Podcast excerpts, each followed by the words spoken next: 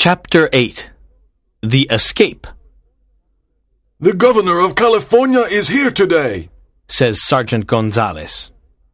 Good, says Captain Ramon. I must speak to him, Good morning, Captain Ramon. says the governor. I have your letter. Thank you for the information about the Pulido family. They are Zorro's friends. They are traitors. We must put them in prison and kill them. They are dangerous. What a good idea! My soldiers can arrest them today, says the captain. A group of soldiers goes to the Pulido hacienda. They arrest Don Carlos, Donna Catalina, and Lolita. They take them to prison. Don Carlos is furious. His wife and daughter cry. When Don Diego hears about this, he goes to the governor. He asks him. Why is the Pulido family in prison? The governor answers, They are Zorro's friends. They help and protect him. They are traitors. I cannot believe this. I know them. They are honest people. They don't help bandits. says Don Diego. You are wrong, Don Diego. They must be punished. The punishment for traitors is death. says the governor. Early in the evening, Zorro sends a message to the Avengers. The message says, Meet me at midnight at the lake. Bring your swords and pistols. Pass the word to everyone. At midnight, Zorro and the Avengers meet at the lake. Every Avenger has a mask on his face. Zorro says, We are here to rescue Don Pulido and his family. They must escape from prison. They are innocent. We must be silent. Enter the prison and help them. Francisco, you take Don Carlos to the village of Pala. Jose, you take Donna Catalina to the Vega Hacienda. I want to take Lolita to Friar Felipe. They must hide for a few days. Zorro and the Avengers rescue the Pulido family. Don Carlos and Donna Catalina reach their destination. The soldiers follow Zorro and Lolita. Zorro's horse is very fast. Zorro and Lolita arrive at Friar Felipe's hacienda. Zorro says, Can Lolita stay here with you for a few days? She is in danger. Yes, I can protect her. says Friar Felipe.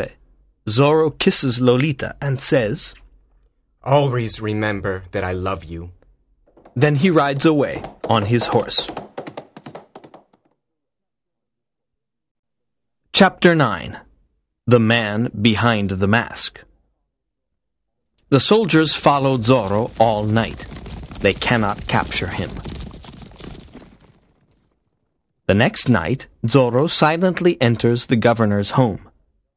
He wants to talk to the governor and Captain Ramon. They are sitting near the fire. Zorro enters and says, Don't move and don't make a noise. I want to speak to you. He has a pistol in one hand and a sword in the other. Zorro, why are you here? Asks the governor. You are here to die, says Captain Ramon. No, Answers Zorro. I am here to bring justice. I am here to learn the truth. Governor, you want to punish the Pulido family. Why? They are traitors. They are your friends, Zorro. They help you. Your friends are my enemies. Says the governor. They are not traitors. They do not help me. They are not my friends. He says. Look at this letter. It accuses them. Says the governor. Zorro reads the letter and says, It is Captain Ramon's letter. He accuses the Pulido family. Zorro looks at the captain and says, Captain, you are a liar, but I am here to punish you. Tell the governor the truth about the Pulido family. Zorro puts his pistol to Captain Ramon's head and says, Tell the governor the truth, or I shoot. Captain Ramon is silent. His face is white. Tell the truth, you liar. says Zorro. Yes, I am a liar. The letter is not true, This is uh, terrible. says the governor. You are a liar. You cannot be the captain of the Presidio. At that moment, the captain pulls out his sword. He begins to fight Zorro. It is a long sword fight. In the end, Zorro kills Captain Ramon. The captain is dead. says Zorro to the governor. Outside the governor's home, there are many soldiers. They want to capture Zorro. He sees Lolita on her horse. He shouts, Lolita, come with me. We must hide in the old tavern. This time it is very difficult to escape. There are soldiers all around us. I'm happy to be with you, Zorro. says Lolita. I'm not scared. Zorro and Lolita hide inside the old tavern. The soldiers try to enter. Zorro is ready to fight. Suddenly, the Avengers come to rescue Zorro and Lolita. They explain many things to the governor. The governor pardons Zorro. Zorro and Lolita walk out of the old tavern. They are free.